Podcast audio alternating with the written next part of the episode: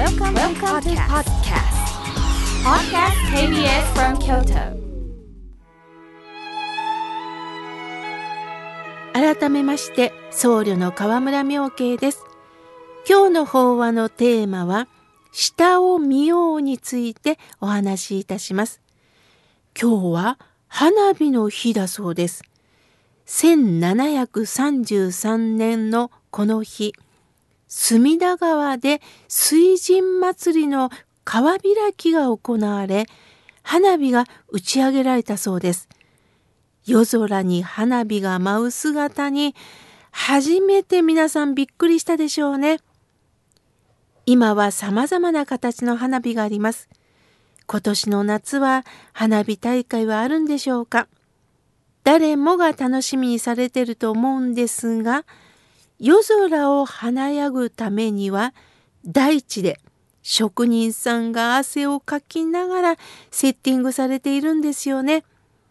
まあ今ではコンピューターでスイッチポンなんですが、しかしその前に花火を仕掛けないといけません。一歩間違うと爆発する可能性があります。ものすごいご苦労があるんですよね。華やいだ世界を経験するその下には地道な努力が必要なんですね。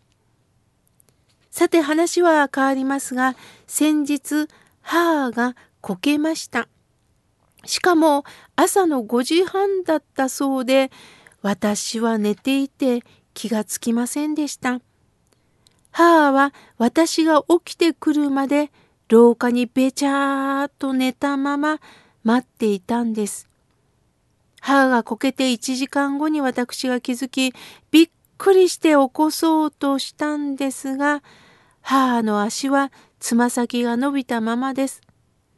お母さん、大地、私持っとくからね、しっかり足をべちゃーっと大地に踏みしめて、と言うんですが、88歳の母にしては、手と足に力が入らない。これも辛いんだろうなと思いながら起こすことができました。ご年配の方が転倒しやすくなる要因は主には4つあるそうですね。一つ目が加齢による身体能力の低下、注意力の低下だそうです。視力の低下など加齢による身体機能が落ちてきて、どうも鈍感になってしまうんですね。これが転倒の原因だそうです。やはり高齢になると瞬発力、柔軟性が衰えてきます。本人はこうしたいと思っているんですが、動作と実際の動きがこう差が生まれるんですね。思った通りに動けず転倒してしまう。とっさの反応やスムーズな動きも難しくなり、一つ一つの動作に時間がかかってしまいます。このような状況で焦りや緊張が生まれて注意力が低下し転倒してしまう恐れがあるんですね。今度は病気や薬の影響もあるそうです。パーキンソン病や脳卒中などの病気、服用している薬の影響で転倒しやすくなる場合があります。薬には何かしら副作用がある場合がほとんどでふらつきとか立ちくらみ、これが現れることがあるそうです。やはりどうしてもご年配になればなるほど薬はたくさん飲んでることが多いですよね。体調に変化があってもやはり我慢強い方が多くて口に出さないことがありますので私たちが観察することが大切なんですね。そして何よりも運動不足。これも転倒を引き起こす要因だそうです。体を動かす機会が減ると運動機能、感覚機能が衰えて転倒するリスクが高まるそうです。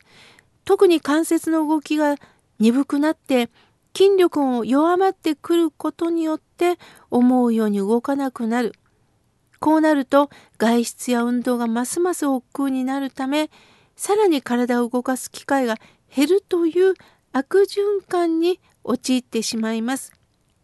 ですから日頃からこまめに体を動かしてみましょう。私事なんですが私もパソコンに向かって原稿を書くことが多いんですが30分に一度は必ず背を伸ばしながら足首をぐるぐるしながらそして猫のポーズっていうのがヨガにあるんですけれども正座をして腰からぐーっと体をべちゃーっと床にこすりつけるように倒れるんです。すると背筋がぐーっと伸びるんですね。これをやったりしています。そして生活習慣が原因となって転倒することもあるそうです。住み慣れた自宅であってもわずかな段差につまずく足を滑らせる置いてるものにつまずくとやはり転倒するリスクはたくさんあります。またできるだけ動く家具につかまったりしないように気をつけましょう。手すりやスロープの設置など本人の体の状況に合わせた生活環境に整備することもね大切なんですよね。私も母の姿を見ながら自分もうぬぼれてないかなと感じました。いずれか私も年齢とともに弱っってきます。蓮如上人という方はこういう言葉を残されました。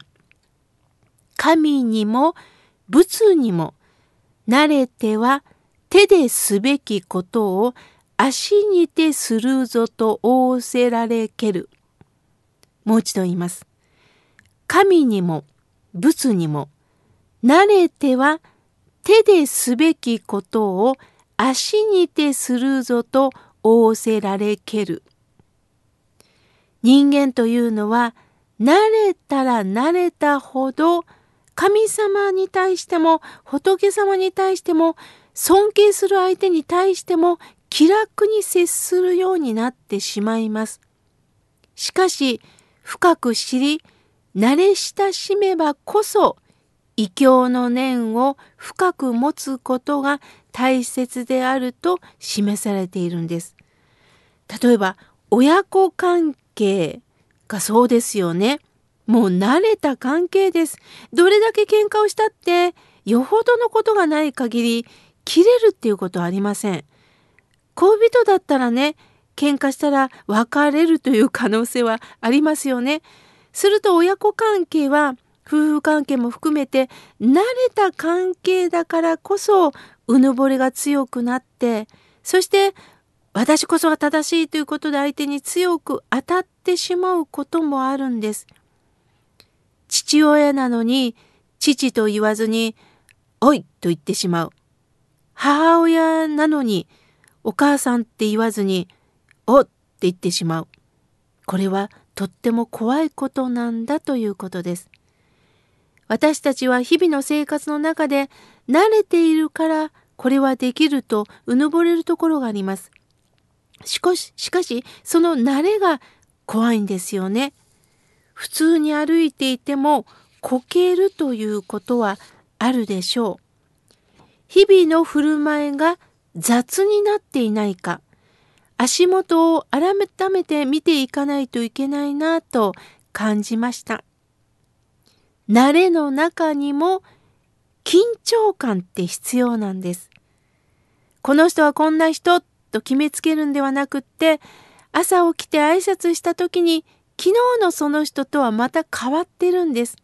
その中から緊張感を持って今日もよろしくお願いしますという気持ちで接していくと尊敬の念が出てくるでしょう。